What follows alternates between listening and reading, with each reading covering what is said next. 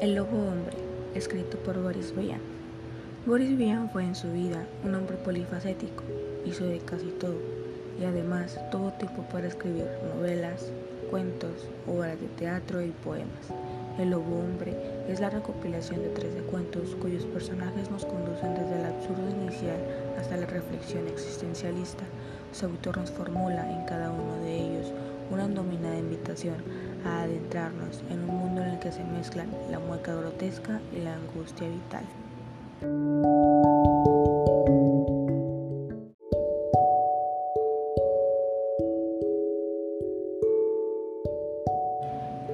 El Lobo Hombre, capítulo 1. En el Bois des Fraus, al pie de la costa de Picardía, vivía un muy agradecido lobo adulto de negro pelaje y grandes ojos rojos.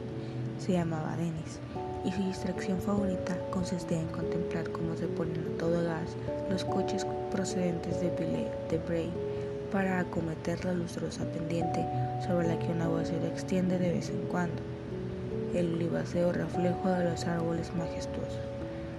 También le gustaba en las tardes de estío moredar por las apresuras para sorprender a los impacientes enamorados en su lucha con el enredo de las cintas elásticas que desgraciadamente complican en la actualidad lo esencial de la lencería.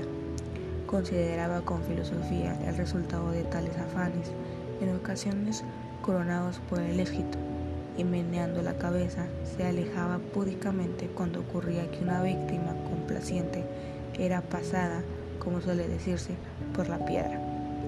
Descendiente de un antiguo linaje de lobos civilizados, Denis se alimentaba de hierba y de jacintos azules, dieta que reforzaba en otoño con algunos champiñones escogidos y, en invierno, muy a su pesar, con botellas de leche vigiladas al gran camión amarillo de la central.